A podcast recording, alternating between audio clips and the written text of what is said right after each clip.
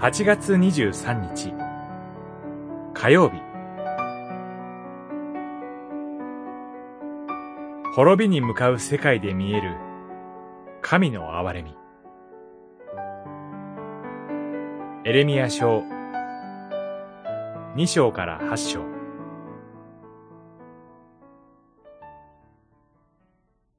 その時ですら、と主は言われる。私はお前たちを滅ぼし尽くしはしない。五章、十八節。神の言葉を授けられたエリミアは、浅はかな希望ではなく、深い悲しみを味わいます。祭司や預言者を含めて多くの人が、自分のことしか考えられなくなっているからです。誰もが神への最初の真心を忘れ、その自覚すらありません。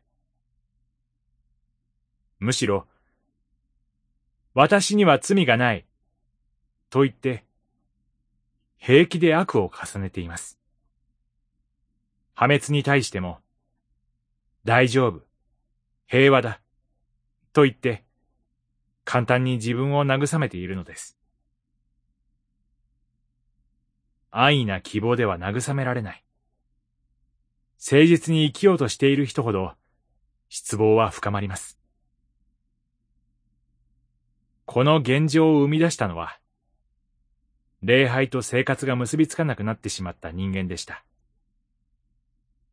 一方で、主の神殿と高らかに語り、他方で外国人、孤児、家父に見向きもしないという無関心、主に立ち返れという神の言葉をまっすぐ聞くことができない生活です。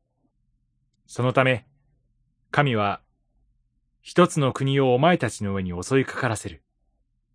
と、破滅を予感させる言葉を投げ入れます。しかし、その時ですら、私は、お前たちを滅ぼし尽くしはしないと。この滅びの痛みと、それ以上に、その痛みを自らのものとする神の憐れみが、ここに指し示されています。祈り。神様。滅ぼされてもおかしくない、私たちとこの世界を憐れんでくださり、ありがとうございます。